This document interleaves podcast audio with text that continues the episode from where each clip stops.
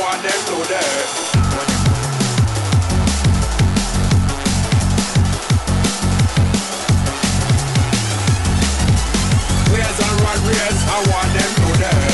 Footcast, el espacio del fútbol centroamericano.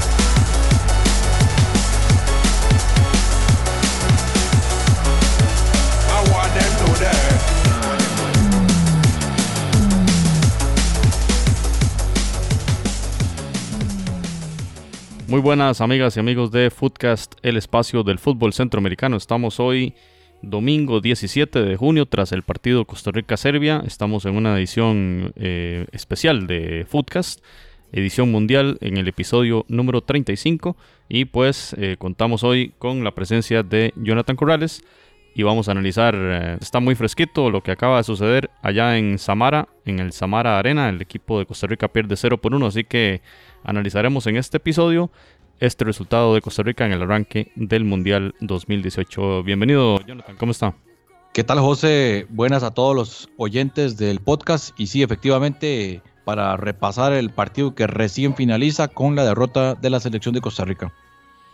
Bueno, entonces importante mencionar este partido que se disputó, como dijimos, en el Samara Arena ante 41.432 eh, aficionados en el estadio, prácticamente repleto este escenario. Y pues la derrota en el debut costarricense en Rusia 2018, 0 por 1.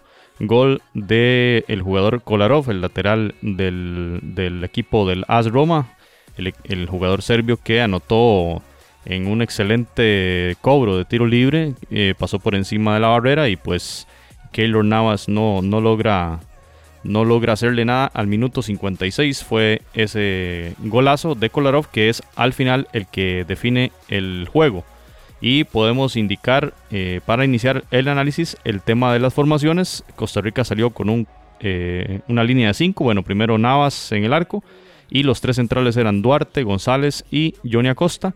Y en la banda por la banda estaba Gamboa en la lateral derecha y por la izquierda un cambio interesante que hizo Machillo que fue meter a Francisco Calvo que normalmente juega de central pero también en su versatilidad lo pueden ubicar ahí por la izquierda y decidió poner a Calvo en lugar de Brian Oviedo.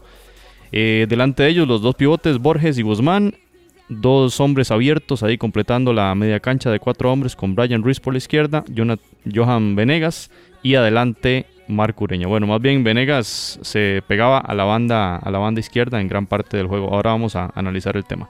Y por el tema de Serbia, Stojkovic fue el portero, Tosic y Milenkovic los centrales, Kolarov a la izquierda, Ivanovic el lateral derecho, dos pivoteadores Milovojevic y eh, Nemanja Matic y adelante de ellos una línea de tres, Jajic, Milinkovic Savic, Tadic y arriba el delantero, el número 9, el goleador de esta selección, Alexander Mitrovic. Así jugó Serbia con una especie de 4-2-3-1 que podía convertirse en un 4-5-1. Bueno, y según las circunstancias del juego, que ellos eh, bien lo hicieron, creo yo, Jonathan. ¿Cómo fue el equipo de Serbia amoldándose a eso? Bueno, el primer tiempo termina 0 0. Entonces, Jonathan, ¿qué podemos decir de esa primera eh, etapa en la cual Costa Rica logró aguantar bastante bien e incluso tuvo algunas opciones de gol? Sí, yo pienso que la selección de Serbia dominó la mayor parte de ese primer tiempo, totalmente en la posesión de balón. Creo que en el primer tiempo terminó como en 63% de posesión de balón. Costa Rica realmente tenía la, posibilidad de tener algunas opciones de, de gol, algunos lapsos donde tiene la posesión de balón, pero no sabía exactamente qué hacer con ella. Por ahí un remate de Francisco Calvo que recuerdo, pero digamos, en jugada de eh, abierta, Costa Rica no lograba generar ningún tipo de peligro. A balón parado sí le hicimos daño, que era una situación que lo habíamos analizado también en la previa, que a pesar de que Serbia tiene un equipo con una importante característica del juego aéreo, Costa Rica logró ahí generar peligro, sobre todo con Giancarlo, que para mí Pipo es uno de, las- de los jugadores que rescato hoy. Con su participación definitivamente me parece que fue un punto alto en la selección. Defensivamente el equipo no estuvo tan mal tampoco. Me parece que hay que reconocer la parte buena. Sin embargo, quedamos debiendo eh, poder generar juego ofensivo. Sí, un primer tiempo que daba ciertas, cierta esperanza para el equipo patrio, ¿verdad? Porque había llegado en alguna ocasión aquel cabezazo que mencionó usted ahora, el cabezazo de González, que estaba solo y en un centro interesante desde la parte izquierda. Igual si el Pipo hubiese dejado pasar el balón, venía Celso cerrando por el segundo palo y hubiera sido el gol de Costa Rica. Creo yo que ahí desaprovechó la opción más clara Costa Rica y, hubiera cambiado el, juego. Eh, porque bueno, la defensa, coincido con usted, en ese primer tiempo estuvo bastante bien.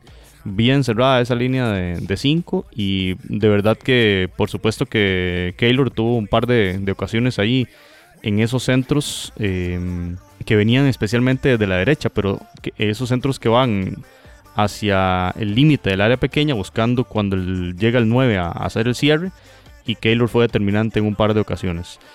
Y qué decir, bueno, me parece que Serbia estudió muy bien a Costa Rica.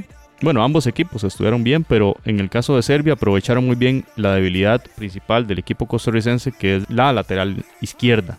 Por allí entró muchas veces Ivanovic, y bueno, por ahí incluso Nemanja Matic se pegaba también a esa banda y lograron hacer centros y llevar con bastante peligro. Toda la parte derecha era donde entraba normalmente el equipo serbio. Usualmente por la izquierda entraron muy pocos, si no mal recuerdo, Jonathan.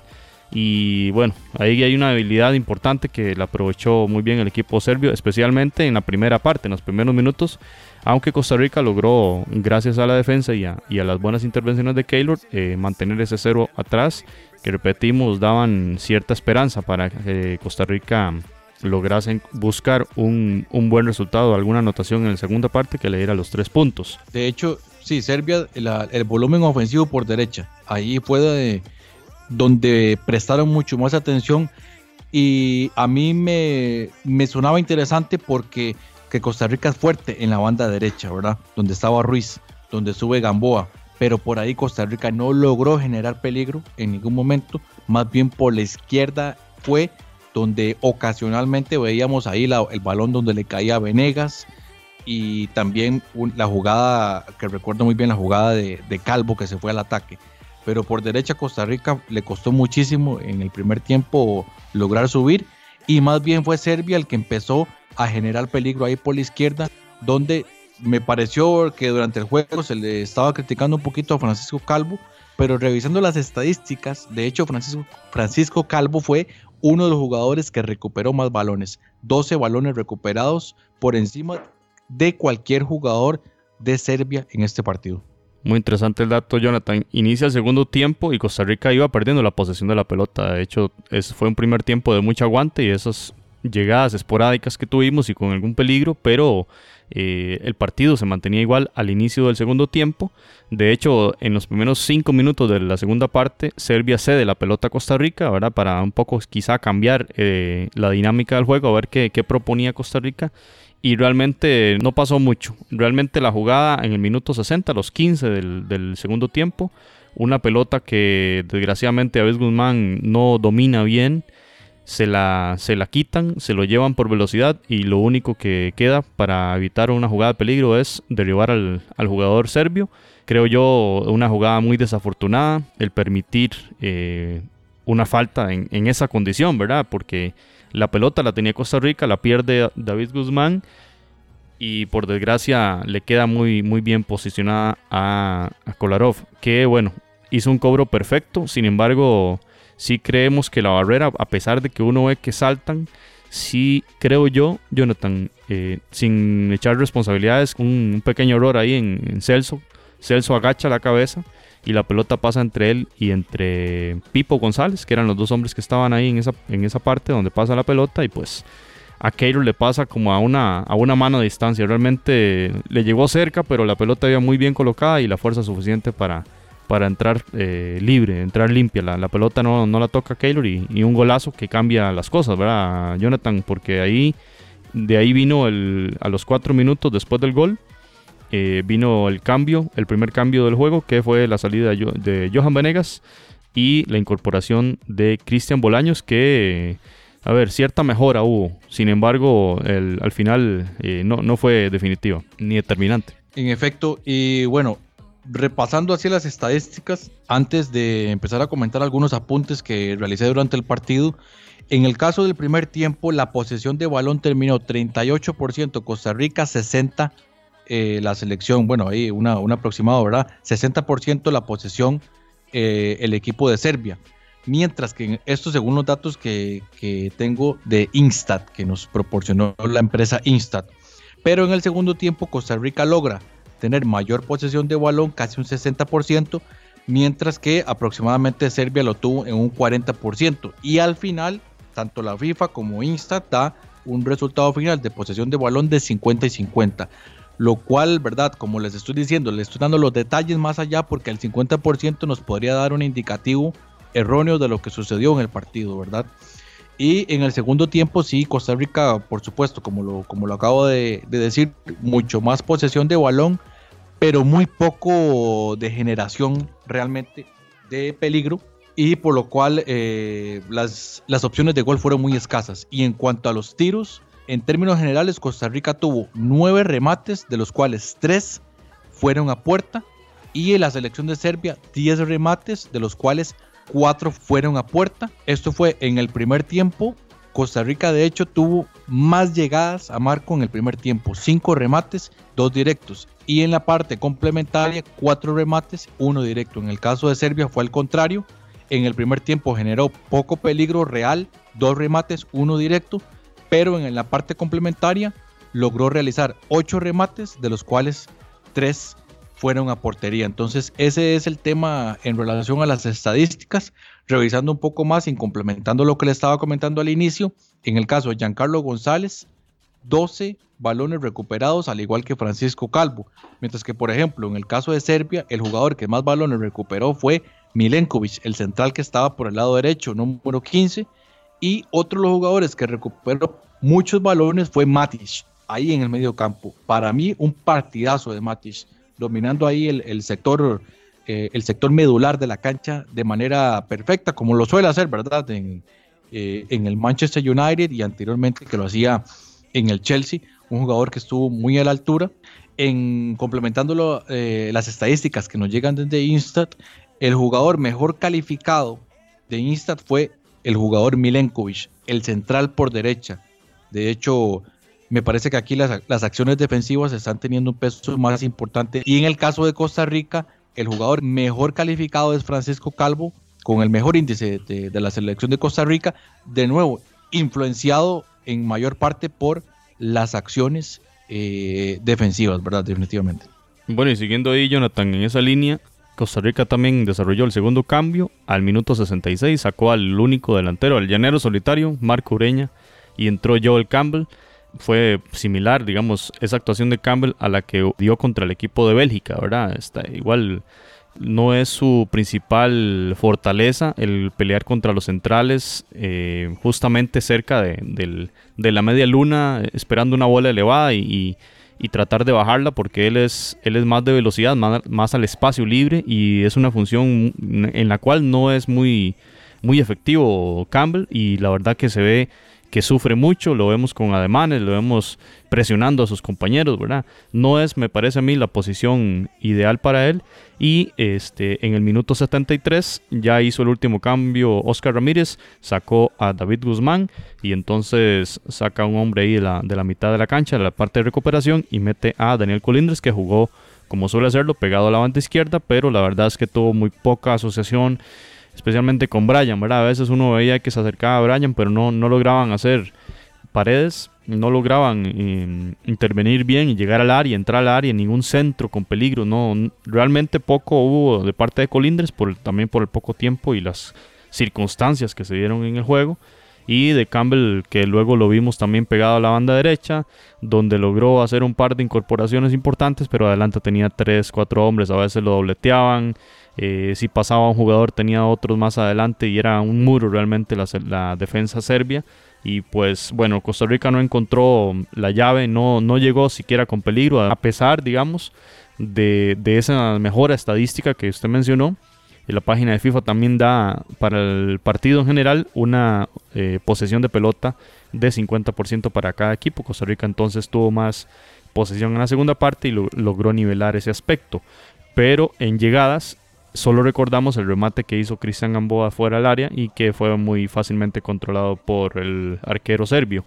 De esta forma no tuvo pegada a Costa Rica, bien controlada la, ofensiva costarricense y Serbia pues al final creo yo que echó mucho para atrás, esperando a ver qué, podían hacer, pero tenían el partido totalmente controlado y en cierta forma la desesperación también jugó en contra de los costarricenses, a sabiendas que este era el juego clave para el grupo, para tener posibilidades de clasificación, porque se vienen los rivales más calificados del grupo, son los que, los que continúan en esta eh, primera ronda de Rusia 2018 y, y, Serbia se va a enfrentar al equipo de Suiza. Entonces era importantísimo para, bueno, para los dos equipos sacar este resultado y Costa Rica de verdad que sufre una derrota eh, bastante pesada en, en, vistas, digamos, a lo que viene, ¿verdad?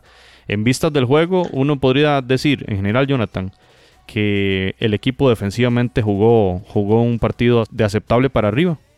Es decir, eh, en redes sociales en este momento en Costa Rica, estamos hablando una hora de haber terminado el juego, eh, somos uno de los peores equipos del mundo y nuestras defensas también creo yo que a veces aquí se magnifican las cosas para bien y para mal. La defensa jugó un juego, eh, diríamos, muy bueno. Y bueno, sí, las intervenciones de Keylor fueron determinantes, pero Keylor es parte de la defensa. La defensa jugó muy bien y el gol vino por una eh, jugada magnífica de, de Alexander Kolarov. José, ¿no le pareció a usted que los cambios llegaron un poco tarde? Exactamente, creo yo que la nuestra falencia fue en la generación de juego aunque en eso mejoramos mucho en la segunda parte, generamos juego, pero no logramos de los tres cuartos de cancha para arriba, ese último cuarto no logramos meternos al área. Ahí fue el tema, esa fue nuestra debilidad. Este, veo yo mucha crítica a la defensa, mucha crítica a Johnny Acosta, mucha crítica a Francisco Calvo. Bueno, yo, yo voy a defender al equipo, realmente en la parte defensiva jugaron bien. Nuestra debilidad enorme está arriba. Y sí, los cambios me parece que llegaron tarde creo yo que es una camisa de fuerza que es el que sienten los jugadores. Cuando entra ya Bolaños y cuando entró Campbell, el equipo se soltó un poquito más, hubo mayor posesión de pelota y logramos llegar hasta esa eh, tercer cuarto de cancha, pero de ahí en, más no lográbamos avanzar. Jonathan, ahí habrá que pensar en un replanteamiento táctico, ¿verdad? Pero bueno, es que se viene Brasil, entonces, ¿cómo pensar en hacerlo? Si tenés una de las de los mejores equipos y mejores plantillas y favorita al mundial. Sí. Pero, pero imagínense, bueno, yo sí considero que los cambios llegaron un poco tarde y voy a dar mi opinión. Esto ya es opinión, eh, meramente eh, valoraciones eh, recién finalizado el partido. En el caso, yo coincido con usted, defensivamente me parece que estuvimos bien, porque repasando así las opciones de peligro real que tuvo Serbia, por supuesto tuvo más llegadas y mejores, eso no, no se los va a quitar nadie. Pero repasando así los, las acciones de peligro más, más evidentes, recuerdo una jugada de chilena de Milinkovic Savic que estaba adelantado. Otra, un mano a mano de nuevo de Milinkovic Savic adelantado también. Y en el segundo tiempo, una donde este Mitrovic queda solo contra, contra Keylor Navas. Esa sí estuvo bien, ahí hubo un descuido. pues a la defensa que estuvo atenta en esa jugada.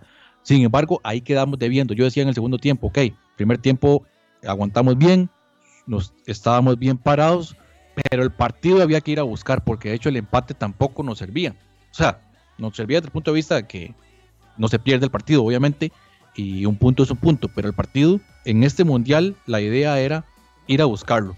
Cuando termina el partido, la entrevista que le hace el, comentarista de Canal 7 a, Oscar Ramírez dice Oscar Ramírez, el partido, el primer partido era de control, él no era para ir a buscarlo desesperadamente. Entonces ahí ya me da la indicación de que de que Oscar Ramírez en dado caso podría conformarse con el empate y, ver después en, el, en, un, en un intercambio de puñetazos, como decimos, con, con Suiza, si se le podía sacar el resultado y clasificar ahí in extremis. Al final de cuentas ya esto no se va a dar, o sea, muy probablemente, bueno, a falta de, esperar el resultado del, partido de Brasil contra Suiza, pero ya la clasificación quedaría completamente descartada y ahora pensar en eh, pues hacer un buen papel en los dos partidos que queda tanto el partido contra Brasil, que es un partido difícil, pero me parece que ya, tomando en cuenta que la clasificación queda cuesta arriba, bajarle un poquito la presión y dejar que Costa Rica logre dejar un buen papel en la cancha y por lo tanto dejar que estos muchachos tengan su mundial, disfruten para muchos el último campeonato del mundo de sus carreras y quedará para las otras generaciones llevar el listón mucho más arriba de lo que, de lo que quedó. Usted está escuchando Footcast, el espacio del fútbol centroamericano. Bien, Jonathan, se incorpora al panel nuestro compañero Francisco Céspedes, quien nos brinda entonces su opinión. Francisco, bienvenido y qué opinión tienes de, qué análisis general tienes del partido. Sí, eh, muchas gracias José, buenos días a Jonathan también. Eh, bueno, obviamente un sinsabor que nos queda a todos porque este era el partido ganable de la, de la, de la primera fase. Y mm, creo que en el primer tiempo propusimos un poco más, en el segundo no, no, hubo reacción. El gol, eh, pues nada que hacer, una ejecución magistral.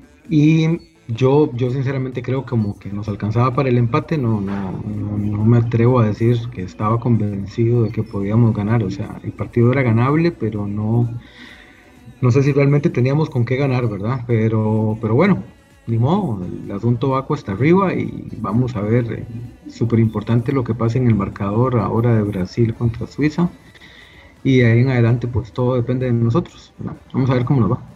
Eh, añadiendo un poco el comentario, eh, bueno, primero que todo saludarlo. No, no les pareció, no, les pareció, compañeros, que el partido en términos generales fue un poquito de baja calidad, teniendo en cuenta los, los otros encuentros que, hasta el momento hemos visto. Yo sinceramente creo que sí. Bueno, vamos a ver, yo no he podido ver muchos juegos. Entiendo que Arabia Saudita eh, no mostró mucho, sí. Entiendo que el de Marruecos, Irán estuvo un poquito trabadito también. Eh, a mí sí, Serbia la verdad es que no me sorprendió para nada. No, no, no, no, no era tampoco que tenía muchas expectativas de ver algo, de ver algo fabuloso, pero creo que es a ver, están a un nivel muy similar al, nuestro, obviamente con la ventaja y la fuerza que da jugar toda una eliminatoria en Europa y la exigencia que eso significa, pero la verdad es que no, no, tampoco fue como que me, como que vi algo extraordinario en ese equipo. Yo creo, Jonathan, que me parece que, que, sí, el espectador que no era de ninguna de estas dos nacionalidades se aburrió. Un partido muy táctico, muy trabado. Coincido con Fran, son dos equipos muy, eh, muy parejos y bueno, es el análisis que hacemos. Una jugada de balón parado fue la que definió el partido, la, diferencia. Creo que si Costa Rica hubiese tenido un sistema de ataque un poquito más eh, ambicioso, podía haber hecho un poquito más de daño. Eh, coincido, era el empate el resultado más justo, me parece a mí, si hubiésemos intentado más, ¿verdad? Pero bueno, las estadísticas dicen que lo intentamos más en el segundo tiempo, pero bueno, al final esto no es de merecimientos, es de, de resultados y pues cuesta arriba esto. Y repito, si no hubiese sido Tico en ese partido hubiera sido muy muy aburrido porque el partido 1-0 de Dinamarca-Perú, por ejemplo, fue un partido muy dinámico, ¿verdad? El de Marruecos-Irán, sí, bueno, quizá por ahí eh, de los dos eh, partidos más flojos del campeonato. Es correcto y, de hecho este equipo de Serbia, o sea, a, lo que ha mostrado hoy, tal vez en ofensiva no va a ser muy fuerte, sí tiene buen manejo de medio campo, y va a ir al Mundial a, complicarle a, Brasil y a Suiza. Ahí lo vamos a ver. Ahora me confirman si el partido de Serbia-Suiza es el próximo viernes también. Pero el viernes 22. Eh, pero en el caso de Serbia va a ir a complicarle el partido a los demás, a echarse atrás bien parado tácticamente y ver qué puede hacer a la contra, ver qué puede ocasionar peligro ahí en el juego aéreo y, nada más. Eso es lo que tiene Serbia y a eso es lo que aspira. Bueno, yo no sé cómo lo ve Fran. Para mí Serbia ya...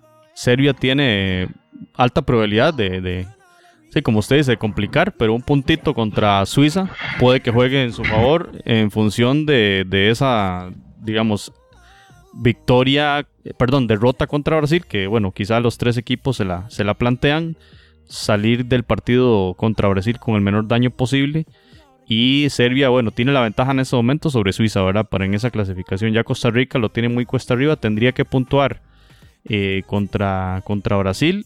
O la única opción es, eh, siendo todos derrotados por Brasil, eh, lograr con tres puntos clasificar, pero tendríamos que derrotar a la buenísima selección suiza. Frank, ¿cómo lo ves ese tema de, la, de los números ahora que salimos derrotados contra Serbia? Sí, sí, no, es súper importante el marcador de ahora más tarde por lo mismo, ¿verdad? Si Suiza, si Suiza pierde con Brasil, que como bien lo dicen ustedes, es como la, la derrota presupuestada que tienen todos este, en, el, en el grupo, Suiza sabe que tiene que salir a, a jugarse los tres puntos contra Serbia, porque podría, de no hacerlo así, podría llegar a una situación muy complicada en el partido contra Costa Rica, más allá de que en el cálculo está que, Costa Rica tampoco va a sumar contra, contra Brasil. Este, y sí, sí, sí, la, ventaja que tiene Serbia en este momento es que con un punto le, le alcanza. Y, y en la de menos en la última jornada, Serbia y Brasil ya este, por así decirlo, clasificados, pues terminan no haciéndose mucho daño y dejando a los otros dos por fuera. Al fin y al cabo, de ahora en adelante es un, juego ahí de resultados y todo, pero sí, definitivamente nosotros somos, aunque, ser, aunque Suiza pierda hoy con Brasil, nosotros somos los que, los que tenemos la situación más complicada de todos. Compañeros, hablemos un poquito de, de los jugadores nuestros, hablemos de ese cambio que quiso hacer allí, este, bueno, que hizo el Macho Ramírez de, sacar de la titular a, Brian Oviedo y incorporar a, Calvo como titular, este, pensando en aquel tema del 2014, ¿verdad? Oviedo se lesiona, Oviedo no puede ir al, Mundial y bueno, fue algo muy lamentable y ahora que está en la, en la lista y está allí, en Rusia, pues está en banca en el primer juego. ¿Cómo ven ese tema, compañeros? Lo de, lo de Oviedo a mí a mí como que me como que me sorprende un poco. Yo no tuve chance de ver los, los fogueos completos, eh, excepto el que se jugó el que se jugó aquí contra Irlanda. Eh, lo comentábamos en otro momento, era el lateral que más se proyectaba. Eh, y bueno, no, no, no, no sé, Calvo tiene pues una cierta proyección también, se gana, se gana algo en el juego aéreo. Hoy tuvo una, una bastante clara en el primer tiempo que de haberla pegado bien estaríamos quizá en otra, en otra situación, pero muy flojo en la marca. Nos, nos, atacaron muchísimo por ese lado, entraron bastante, bastante fácil. En el segundo tiempo no tanto, pero pues yo no, no, no hallo como que se pueda haber establecido una gran diferencia, incluyendo a uno y dejando al otro por fuera. Algo debe haber macho, algo debe haber visto el macho en el rendimiento de, de Oviedo en estos, en estos fogueos y en esta última etapa y es un cambio que no termina haciendo mayor diferencia, pero, pero bueno, ahí queda para el, para el análisis que tiene que hacer Oscar de, de cara a los próximos juegos. Yo creo que tal vez defensivamente el cambio de Oviedo y Calvo tuvo réditos, si se puede llamar. Defensivamente tal vez Costa Rica se vio un poco mejor por la banda izquierda. Sin embargo, a mí lo que más me preocupa no no era tanto tal vez lo que aportaba Oviedo y viendo también lo que aportó Calvo, sino por ejemplo, cuando a Calvo lo atacaban en uno contra uno, no tenía la ayuda suficiente, por ejemplo, de un Venegas. Y en dado caso, si en lugar de Venegas hubiera estado eh, Bolaños desde el inicio, me parece que la situación hubiera sido similar. Entonces, pues esas son las cosas, esos son los duelos que existen eh, en diversas zonas del campo que al final de cuentas pues es, parte de lo que un, técnico analiza. Ahora, por la otra parte, si en ofensiva el aporte de Calvo no, no es el mismo que, hubiera aportado un Oviedo y por ahí creo que, es donde la selección quedó debiendo definitivamente. ¿Será que lo incorpora el macho para jugar contra Brasil? Para ya jugar ahora sí con, con, un, con un lateral que llegue más a línea de fondo, como en el caso de Oviedo, Jonathan y Francisco. A mí me parece que Costa Rica debe cambiar un poco la estrategia, como lo decíamos al inicio. Costa Rica es más fuerte por la derecha y lamentablemente hoy prácticamente lo que hizo Gamboa, lo que hizo Ruiz fue muy poco por esa banda, les costó muchísimo y aparte que Serbia por supuesto que reforzó, reforzó esa zona. Sin embargo, por ejemplo, Brasil por el lado derecho es donde Costa Rica podría aprovechar un poquito tomando en cuenta que tal vez vaya a estar ahí un Danilo que en teoría, pues obviamente es un jugador de muy alto nivel, pero tal vez Costa Rica le pueda sacar algún tipo de ventaja. Eh, ahí Costa Rica me parece que tendría que optar por meter a, un, Oviedo, a, un criterio personal, ¿verdad? Tratando de darle un poquito más de peligro por esa banda, o en dado caso, dejar a Colindres de entrada que pueda un poquito más de penetración por ese sector. Yo, yo creo que a estas alturas vale hacer cualquier cualquier otro cambio que no, que no comprometa significativamente el, juego que la, que la selección es capaz de mostrar. En este sentido, intentarla con Oviedo contra Brasil me parece, me parece bien y quizás hasta, hasta, hasta necesario. Eh, insisto y coincido con ustedes, creo que tenemos un poquito más de, más de opciones con Brian y este, yo particularmente creo que, que sería una alternativa bastante buena y si no, pues ya Calvo también eh, mostró y creo que sabemos que es, que es un es un jugador de una cierta regularidad, este, tampoco es que se salió muchísimo del, del esquema y, y bueno, ahí está, ahí está como cambio por si, la, por si el asunto no termina muy bien, pero yo, yo creo que vale la pena arriesgarse y salir con Oviedo contra Brasil. Bueno, compañeros, el panorama totalmente complicado para Costa Rica. Quedan dos partidos. Bueno, ya Jonathan fue contundente. Jonathan dice que ya es casi que imposible la clasificación. Yo, yo comparto y bueno, está...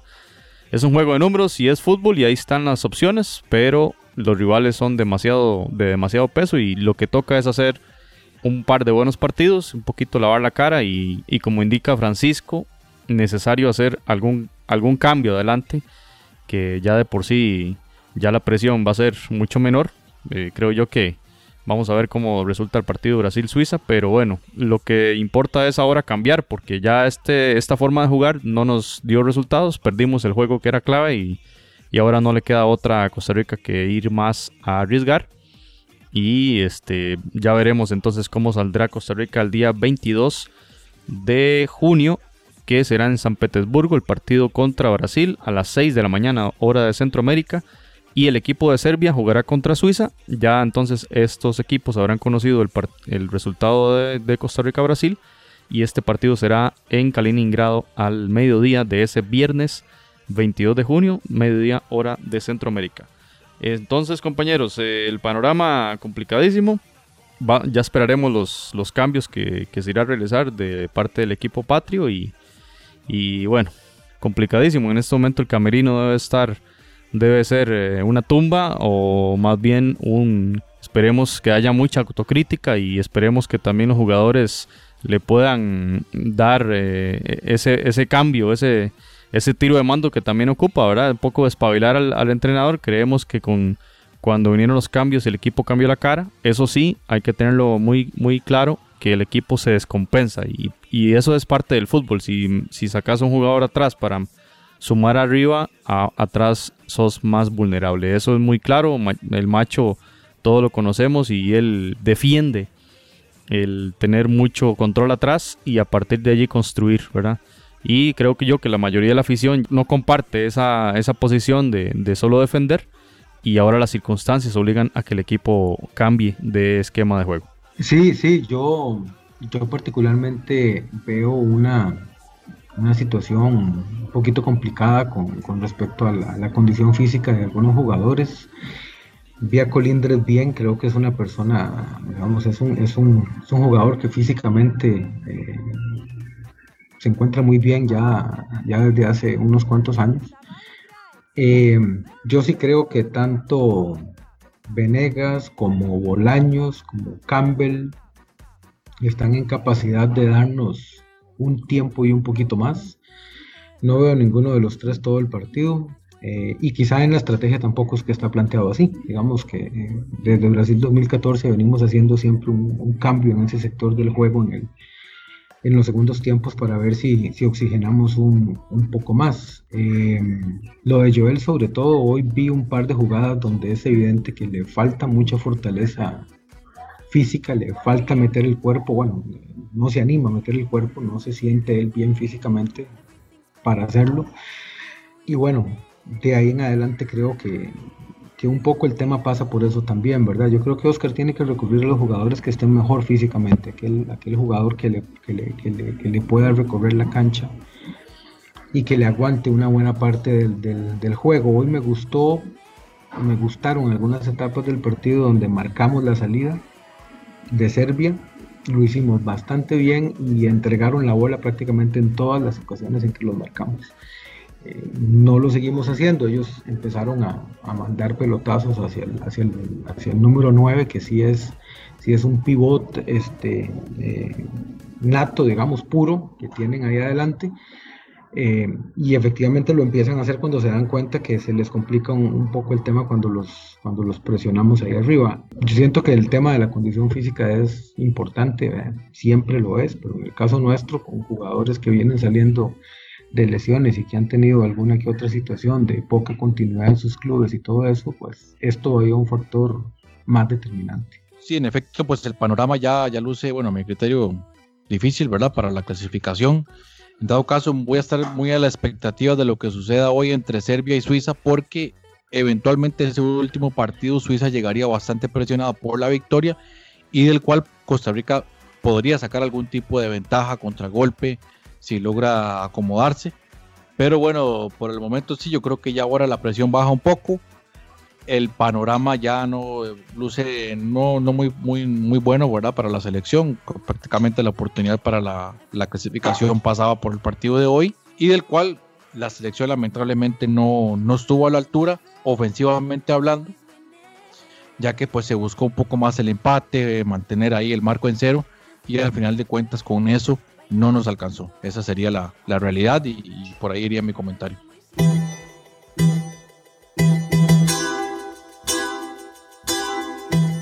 Usted puede escuchar otros episodios en foodcast.org. Muy bien compañeros, gracias por sus aportes. Esto fue el episodio 35 de Foodcast, el análisis del resultado Costa Rica 0, Serbia 1 en el debut costarricense en la Copa del Mundo Rusia 2018. Así que muchas gracias a Francisco Céspedes y Jonathan Corrales por sus aportes. Se despide José Gregorio Soro y les invitamos para que el día lunes 18 de junio estén con nosotros en horas de la noche, pues estaremos hablando del debut panameño en Copa del Mundo en ese partido crucial ante la selección de Bélgica. Así que nos escuchamos próximamente en el episodio 36 de Footcast, el espacio del fútbol centroamericano.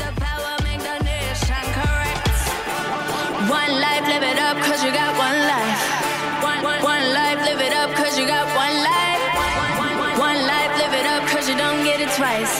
One, one, one life, live it up, cause you don't get it twice.